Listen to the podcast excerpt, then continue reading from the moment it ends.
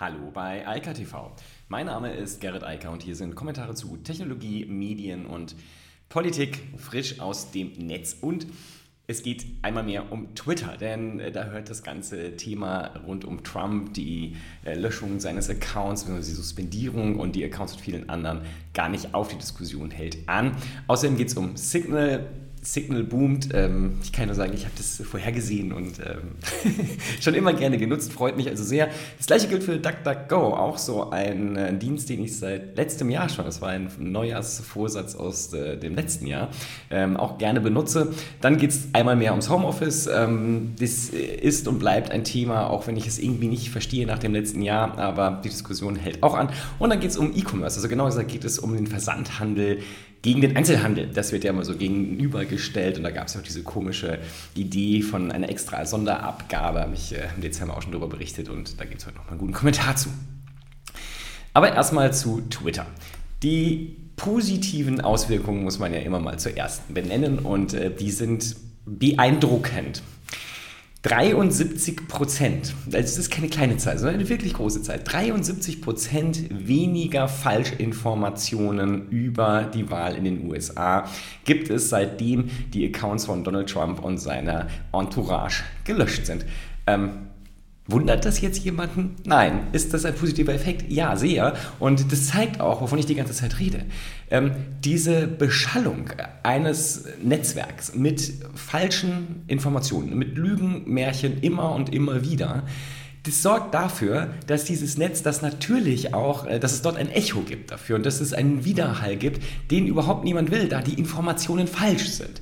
Und Alleine dieser Grund und dieses, diese Auswirkung zeigt, wie unglaublich wertvoll es ist, dass Menschen wie Trump und Co., die mit ihren Verschwörungsideologien, Falschinformationen, ihrer plumpen Propaganda kein Gehör finden und von solchen Plattformen auch runtergeschmissen werden, wenn sie gegen die entsprechenden Regeln der Plattformen verstoßen, was Trump und seine Entourage mehr und öfter gemacht hat als ähm, jeder Löschwillige es äh, hätte sehen müssen und ähm, akzeptieren müssen. Aber ähm, aufgrund der Sonderbehandlung des, der gewählten Vertreter ähm, konnte Trump halt die ganze Zeit dort machen, was er wollte.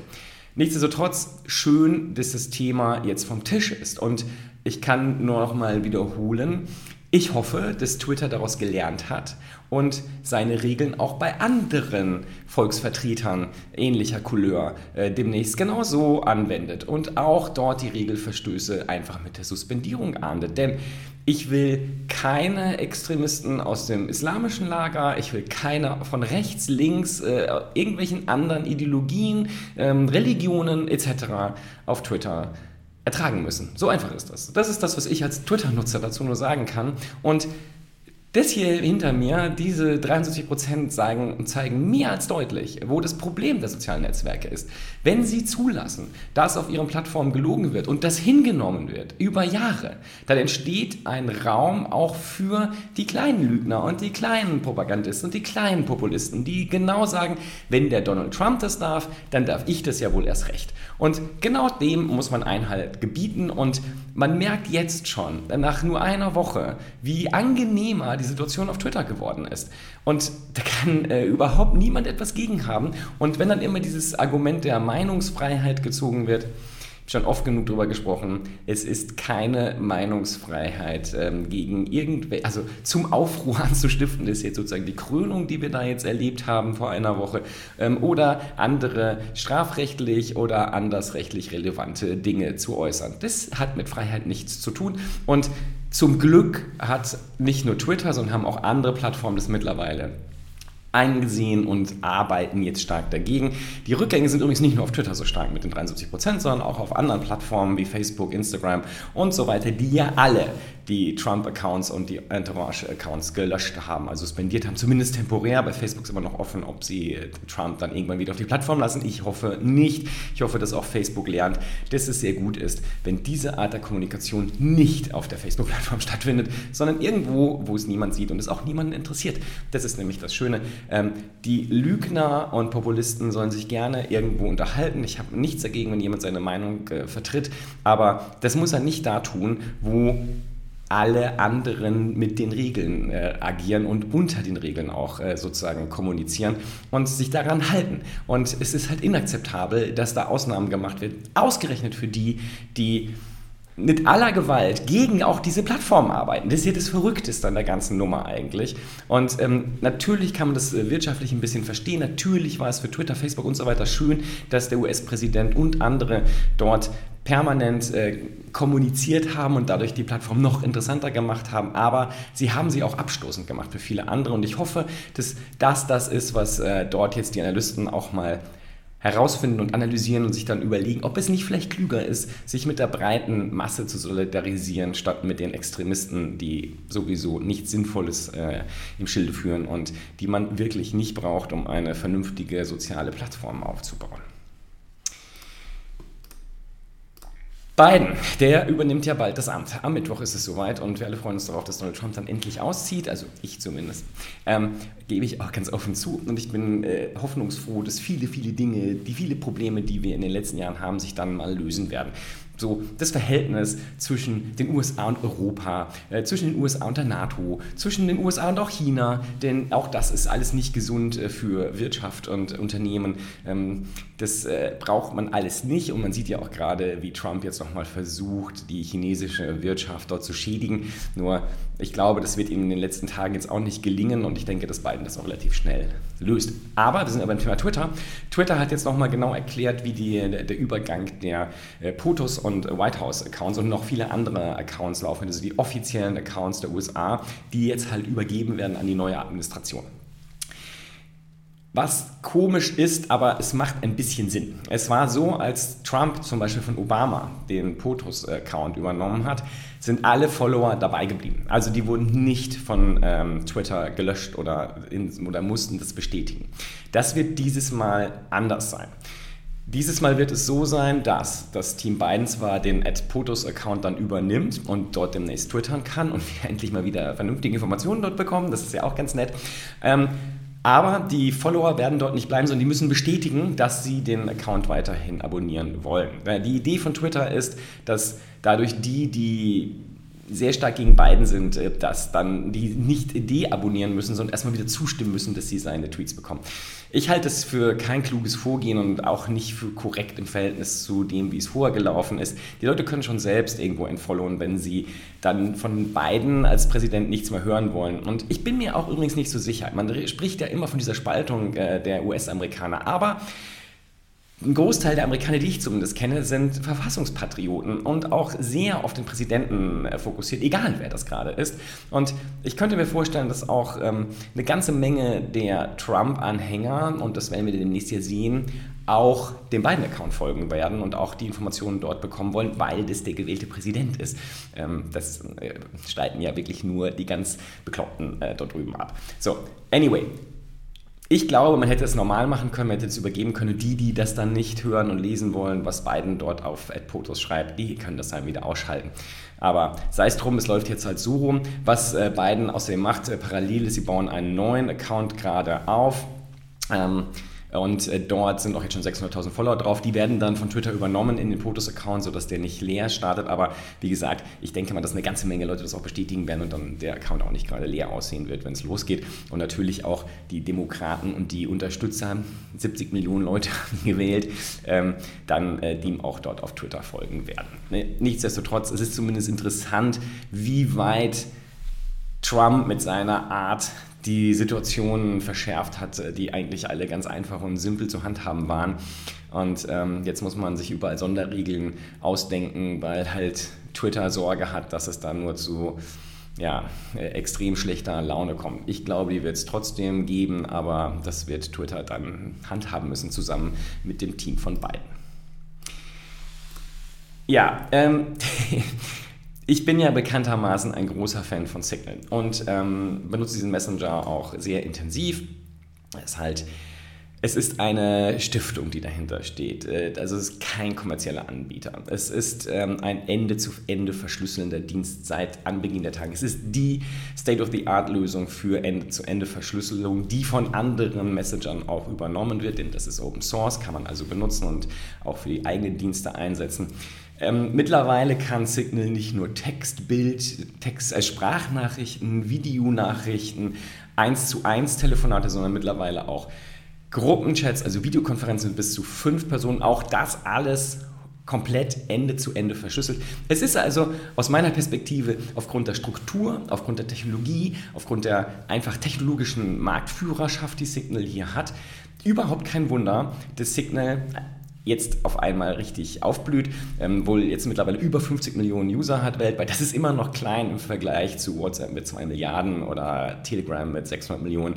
Aber das Wachstum ist schon beeindruckend. Und ich sehe das jetzt morgens, jeden Morgen, wenn ich mein Telefon in die Hand nehme, mich auf Signal immer um so eine Liste von den ganzen Kontakten, also meinen Kontakten, die jetzt auch auf Signal sind. Und es freut mich auch sehr, ähm, dass jetzt viele da sind, das auch jetzt aktiv benutzen, ähm, auch schon anfangen, ihre eigenen Gruppen dorthin umzuziehen. Das finde ich auch sehr gut. Ähm, das zeigt, dass äh, der Messenger jetzt langsam da ankommt, wo er eigentlich auch sein sollte, nämlich mitten überall unter uns und in der Gesellschaft. Denn es ist, wie gesagt, gesagt. Es gibt keinen Grund, der gegen Signal sprechen würde. Im Moment, deshalb die Nachricht, haben sie ein bisschen technische Probleme beim Anmeldeprozess. Dafür ist der Signal-Server halt erforderlich.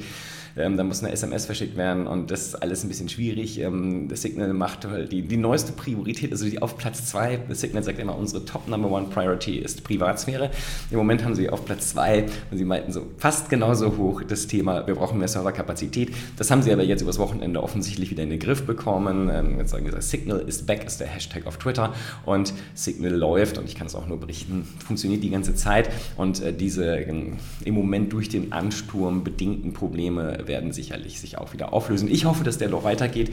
Mich freuen, wenn sie die 100 und vielleicht auch die 250 Millionen Marke knacken in den nächsten Monaten und Jahren und dann ein ganz großer etablierter, aber endlich mal sicherer und guter Signal, äh, also im Messenger dort unterwegs ist. Ich habe ähm, auch schon ein paar Mal erzählt, also die, bei meiner Tochterfirma so haben wir die Kommunikation im letzten Jahr komplett auch nach Signal verschoben, also die Gruppen dorthin weil es jetzt einfach sicher und sinnvoll ist. Ist ja auch so DSGVO-konform plötzlich alles, fühlt sich ja auch ganz gut an. Ende-zu-Ende-Verschlüsselung ist einfach eine feine Sache. Dann ähm, hat man da auch keine Probleme. Dann haben wir jetzt auch noch äh, externe Gruppen, ziehen wir auch gerade dorthin um und ähm, sieht ganz gut aus. Also es ist jetzt ähm, nicht mehr etwas, was ich mir letztes Jahr, äh, war ja ein anderer Neujahrsvorsatz, mir vorgenommen hatte, äh, jetzt auf Signal zu setzen, sondern mittlerweile muss ich sagen, läuft ein Großteil der Kommunikation darüber. Und ähm, gut, dann gibt es noch iMessage, auch ein sehr guter Messenger, aber der funktioniert halt nur in der Apple-Landschaft. Nun ja, meines Erachtens ein großer strategischer Fehler von Apple, aber gut, die wissen, was sie tun, hoffe ich. Nicht nur äh, Signal explodiert, sondern es gibt noch jemanden, der von den ganzen Debatten ähm, in der letzten Zeit äh, sehr positiv von den Nutzern bedacht wird. Das ist DuckDuckGo. Da habe ich auch am Anfang schon gesagt, das war auch ein Neujahrsvorsatz aus dem letzten Jahr, ähm, also 2019 auf 2020.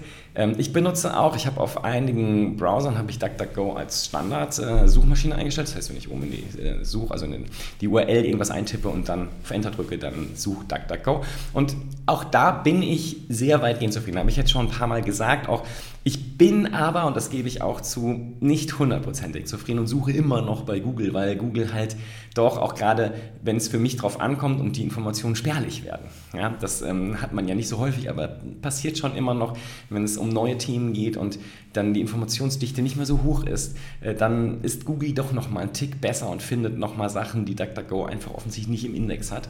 Und genauso finde ich auch manchmal das Ranking besser. Bei Google ist vielleicht auch eine Gewöhnung.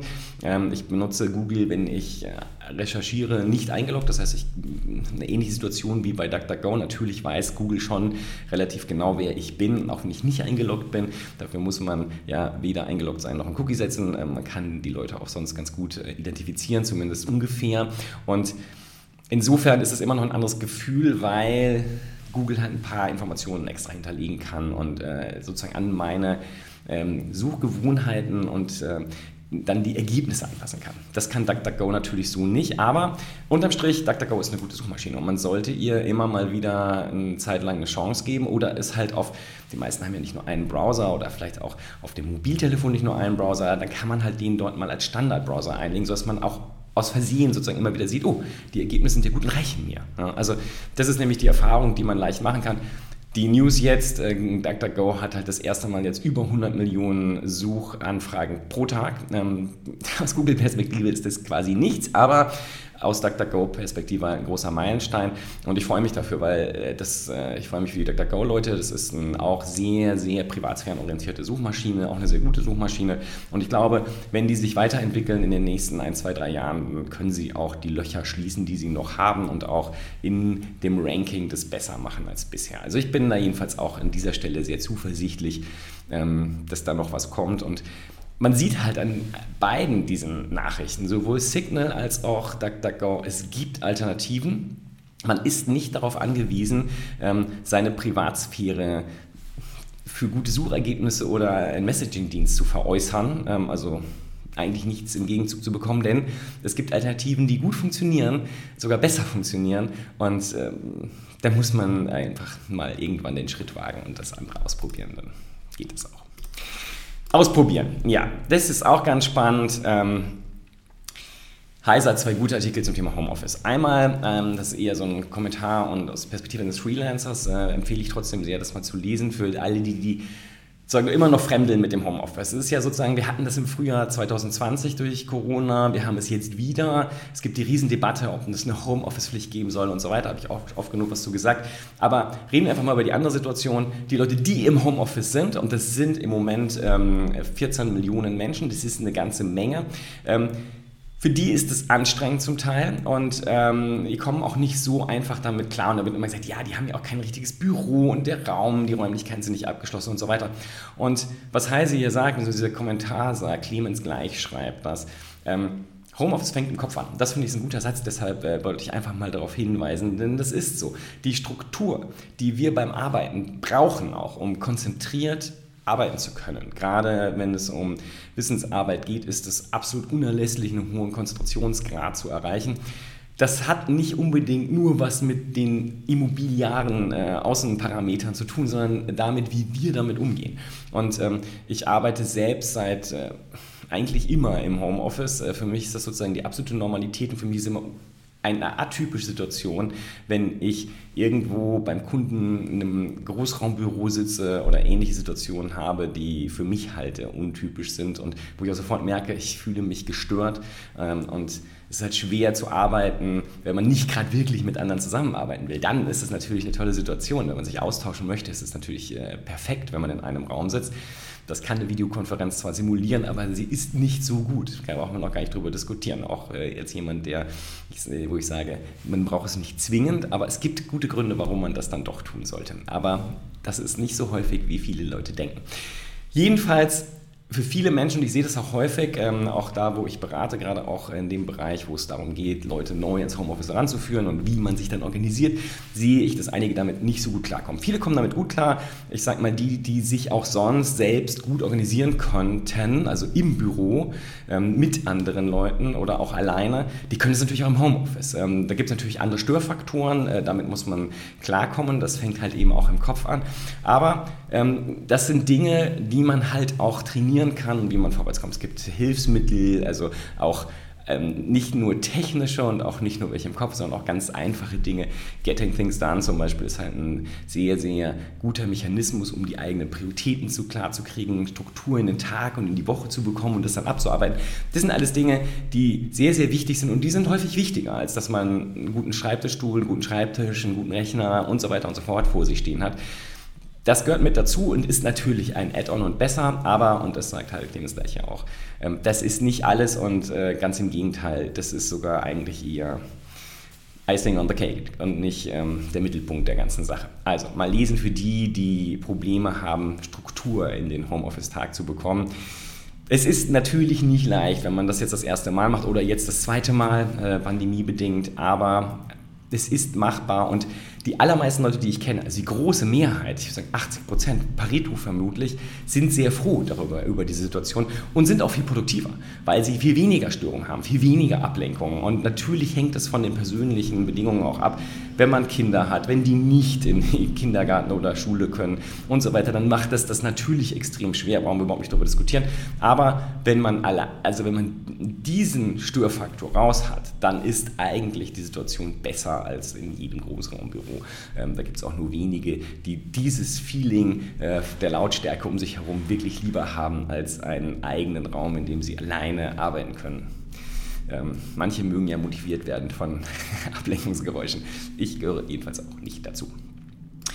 Und dann gab es noch einen guten Artikel, ähm, den ich auch nochmal ähm, an die Wand werfen möchte. Äh, da geht es um Behörden und Corona. Wie steht es um Homeoffice in der Verwaltung? Und der Artikel sagt etwas, was ich auch ähm, ganz problemlos unterstreichen kann. Ich habe seit letztem Jahr ein Mandat, ähm, wo ich auch eine große Behörde berate, auch explizit, was das Thema Organisation für Menschen, die plötzlich pandemiebedingt im Homeoffice sind, angeht. Und ich kann bestätigen, was der Artikel sagt. Der Artikel sagt, die Behörden machen sehr gute Fortschritte. Und das größte Problem sind, ist sozusagen die IT, die darauf an vielen Stellen wohl nicht vorbereitet war und äh, die halt einfach nicht genug Geräte hatte, nicht genug Software bereitstellen konnte und so weiter.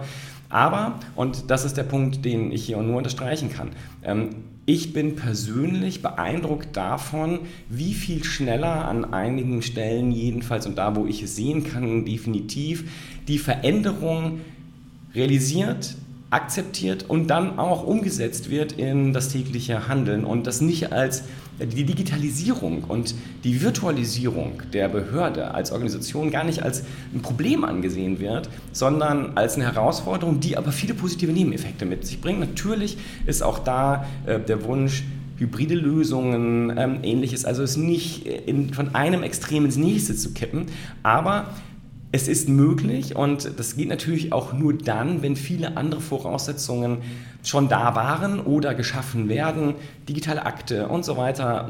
Sonst wird es schwer zusammenzuarbeiten, wenn man mit Papier jeweils im Homeoffice sitzt. Das ähm, ist keine gute Situation, aber auch da kann man sich darüber hinweghelfen mit allerlei Möglichkeiten, ähm, die äh, schnellere Digitalisierung dann erlauben. Aber da ist viel Bewegung und nochmal, ich bin tatsächlich beeindruckt davon, dass Behörden, die ja so landläufig als besonders langsam, träge und so weiter verschrien werden, ähm, viel größeres Interesse und auch viel mehr Drive haben, um dann tatsächlich Veränderungen durchzuführen und tatsächlich die Situation, wie gesagt, anzuerkennen, zu akzeptieren und dann halt die, das eigene Handeln, das organisatorische Handeln entsprechend anzupassen. Und ähm, da tun sich einige ähm, Wirtschaftskunden bei mir deutlich schwerer. Ähm, die Abneigungen sind da teilweise deutlich höher. Ich glaube, das liegt manchmal auch daran, dass das Durchschnittsalter tatsächlich in den Behörden jünger ist als äh, anderswo. Das kann man wahrscheinlich nicht generalisieren, aber an einigen Stellen ist es sicherlich so und da ist natürlich der Adaptionsgrad und der Wunsch der Veränderung äh, vermutlich auch deshalb höher und deshalb geht es dann halt auch schneller. Ähm, ich glaube jedenfalls, ähm, auch hier ein guter Artikel mal zum Durchlesen, auch nochmal das Thema IT. Das ist etwas, was natürlich auch schwer ist, eine IT, die über Jahrzehnte darauf aus war, ähm, Leute in einem Büro vor Ort ähm, zu versorgen und Homeoffice gar nicht als ein Thema angesehen hat, die muss sich natürlich jetzt verändern, sowohl bei der Hardware als halt dann auch in der Konnektivität und bei Softwarelizenzen und so weiter. Das ist alles nicht so einfach, aber machbar. Und auch dieser Artikel zeigt, ähm, das ist offensichtlich bei mir nicht nur ein Einzelfall, sondern geht offensichtlich auch bei anderen ganz gut vorwärts. Zu dem ganzen Thema Homeoffice möchte ich nochmal sozusagen Eigenwerbung betreiben, wobei es eigentlich mehr Werbung für Dritte ist. Ähm, ich habe schon mal gesagt, ich habe unter homeoffice.salon einen, also das ist der Domainname www.homeoffice.salon, ähm, einen Twitter-Kanal eingerichtet, der ähm, explizit Nachrichten, Tipps und Tricks rund um das Homeoffice aggregiert. Also wer sich dafür interessiert oder gerade selbst in der Situation ist und denkt, hm, wüsste gerne mal, was die anderen da so denken und wie es um die politische Debatte geht, ob es jetzt eine Homeoffice-Pflicht geben soll, etc pp. All das gibt es dort. Äh, schön zusammengefasst, ist auch gar nicht, sind nicht so viele Tweets am Tag, aber alles mit klarem Fokus auf das Homeoffice, Remote Work, äh, Zusammenarbeit halt in virtuellen Teams. Ist machbar, machen ganz viele und ganz viele schreiben auch darüber. Das kann man lesen und äh, dann findet man im Zweifel auch Hilfe für entweder die eigene Situation im Homeoffice oder äh, wenn man Teams führen muss, die halt plötzlich nicht mehr im Büro sitzen, sondern sich irgendwo hin verteilt haben. Also einfach abonnieren, Folgen sicherlich spannend. Und dann gab es, Heise hat im Moment einen Lauf, muss ich wirklich sagen, war ein gut, guter Artikel jetzt übers Wochenende. Ähm, ein Meinungskommentar, den ich sehr, sehr gut finde und den habe ich auch äh, meinem Kunden bei meiner Tochterfirma schon ans Herz gelegt. Ähm, der heißt Nie mehr ins Ladengeschäft, was für den Versandhandel spricht. Und ähm, der Kommentar sagt, also Titi oben auch, der Versandhandel folge dem Grundsatz Kulanz lohnt sich. Und das sollte der Einzelhandel unbedingt beherzigen. Das Schöne ist, die Kunden bei Gartentechnik kommen, also diese Motorgeräte-Fachhändler, das sind ja alles, die kommen aus dem Handwerk. Ähm, und da sehe ich immer, die ticken genauso. Und deshalb geht es ihnen auch so gut. Deshalb kommen die gut mit diesem Internet klar und kommen da auch gut voran. Und ich greife diesen Artikel vor allem auch deshalb auf, weil es gab ja im Dezember diese Überlegung von der Großen Koalition tatsächlich den Versandhandel nochmal mit einer Extraabgabe zu versehen. Und ich habe damals schon gesagt, das ist eine blanke, eine blanke Unverschämtheit und eine, auch eine Verhöhnung des Einzelhandels. Denn die meisten Einzelhändler haben längst einen in irgendeiner Form gearteten Arm, der tief ins Internet reinreicht. Die haben entweder Präsenzen auf Amazon, auf eBay, auf ihrer eigenen Website mit Katalog oder Shop, mit Bestellmöglichkeiten, äh, wo man bezahlen kann oder auch äh, die komplette Transaktion durchführt, die machen längst E-Commerce. Und es ist doch ganz klar, und genau das sagt Heise ja auch, ein Amazon trifft so eine Abgabe nicht. Die kriegen das ganz locker hin und äh, die haben genug Leute, um diesen Verwaltungsaufwand einfach abzubügeln. Für die ist es einfach nur eine zusätzliche Umsatzsteuer, ähm, wenn das so gekommen wäre, was da geplant war. Ich hoffe, dass das äh, ganz tief in Schubladen vergraben wurde oder besser gleich verbrannt. Ähm, für die ist es kein Problem. Aber für einen kleinen Einzelhändler, der vielleicht jetzt gerade erst vor einem Jahr Corona-bedingt überhaupt angefangen hat, sich mit der Thematik wirklich zu beschäftigen. Und jetzt kann man natürlich lachen und sagen, warum so spät? Ja? Aber der es trotzdem gemacht hat. Dem dann gleich mit der nächsten ähm, in irgendeiner Form behördlichen äh, Ansage und einer Zusatz, einem Zusatzaufwand von irgendeiner Abgabe wieder Knüppel zwischen die Beine zu werfen. Das ist einfach unfassbar. Und äh, da frage ich mich auch wirklich, kommt in mir sofort dieses Stichwort Neuland, weil ich denke, ihr müsst doch selbst merken, dass eure Einzelhändler vor Ort auf dem Land, in den Städten, auch längst Online-Shops haben und in irgendeiner Form E-Commerce machen und in irgendeiner Form auch Versandhandel machen. Klar, manchmal liefern die auch aus, manchmal machen die nur Pickup-Service, also dass man im Laden das dann abholen muss. Das ist halt alles so im Spiel, wie jeder einzelne Unternehmer das für richtig hält. Und im Moment ist nicht der Zeitpunkt, genau diesen Leuten, die jetzt da auch kämpfen und äh, als Einzelhändler ums Überleben kämpfen, weil der Laden nämlich zu ist, denen jetzt auch noch, äh, wie gesagt, zusätzliche Knüppel zwischen die Beine zu werfen. Das ist einfach unglaublich und unfassbar dumm. Und ähm, ich hoffe, wie gesagt, dass das, ähm, diese ganze Idee äh, irgendwohin verschwindet und nicht wieder auftaucht. Wenn man gegen Amazon sein möchte, dann ist das alles okay. Meiner Meinung nach ist das auch falsch, weil von Amazon kann man sehr viel lernen. Also Amazon beweist ja jeden Tag, dass Millionen Deutsche, und zwar ungefähr die Hälfte der Deutschen, dort bestellen beweist Amazon, dass es ganz offensichtlich einen Bedarf gibt. Und diesen Bedarf beim Kunden muss man halt befriedigen. Das ist die Aufgabe für einen Einzelhändler. Und das mag anstrengend sein und das mag auch unangenehm sein, aber die meisten meiner Kunden zumindest, die damit anfangen und auch dann irgendwann wirklich einsteigen und sagen, ich mache das auch mit Bezahlungen und so weiter und so fort und fange auch an, im Zweifel mal zu versenden oder ich liefere zumindest aus, die stellen plötzlich fest, dass das unglaublich positiv ist. Und ich komme nochmal zurück zu Kulanz lohnt sich. Das Schöne ist, die Einzelhändler, vor allem die, die so einen hohen Serviceanteil haben wie meine Kunden, die ähm, wissen so oder so, dass Kulanz am Ende des Tages gewinnt. Äh, das lohnt sich nicht nur, das ist elementar wichtig. Ja? Und äh, das wissen auch alle anderen Unternehmer. Ähm, nur so funktioniert das. Es geht um Vertrauen und äh, dieses Vertrauen schafft der Versandhandel heute tatsächlich einfacher, weil er rechtlich reglementiert ist durch Sachen wie Rückgaberechte etc., die es ja im Einzelhandel so gar nicht gab. Ähm, das hat ja auch lange gedauert, bis die Einzelhändler das dann akzeptiert haben, dass sie das vor Ort einfach auch anbieten müssen, weil die Leute sonst nicht bei ihnen kaufen, weil sie es nicht zurückgeben können. Und ähm, ja, aber das geht alles und nur, wie gesagt, im Moment ist das ist überhaupt keine Zeit, das noch weiter in irgendeiner Form zu reglementieren. Das kann man nach Corona vielleicht machen, wenn es denn wirklich pressiert und sinnvoll ist. Aber auch das habe ich schon ein paar Mal gesagt. Die Innenstädte, die ähm, kann man nicht dadurch wiederbeleben, äh, indem man sozusagen denen, die noch irgendwie da sind und mit Versandhandel sich über Wasser halten, ähm, das Leben noch schwerer macht. Ähm, da muss man schon mit anderen Konzepten kommen und überlegen, was wollen denn die Menschen in den Städten eigentlich? Warum gehen die dahin? Und wie kann man da entsprechende Angebote schaffen? Das ist die Frage, um die es geht. Ähm, mit irgendeinem Zwang und irgendeiner Abgabe wird man das Problem nicht lösen, dass langweilige Geschäfte sie ihren, ihren Zenit überschritten haben. Und zwar schon lange vorm Internet. Ja. Ähm, da hat der E-Commerce gar nichts mit zu tun und Corona noch viel weniger. In diesem Sinne, ich wünsche eine wunderschöne Woche und ähm, immer schön gesund bleiben. In diesem Sinne, bis dann. Ciao, ciao. Das war Eika TV frisch aus dem Netz. Unter eika.tv findet sich der Livestream auf YouTube. Via eika.media können weiterführende Links abgerufen werden. Und auf eika.digital gibt es eine Vielzahl von Kontaktmöglichkeiten.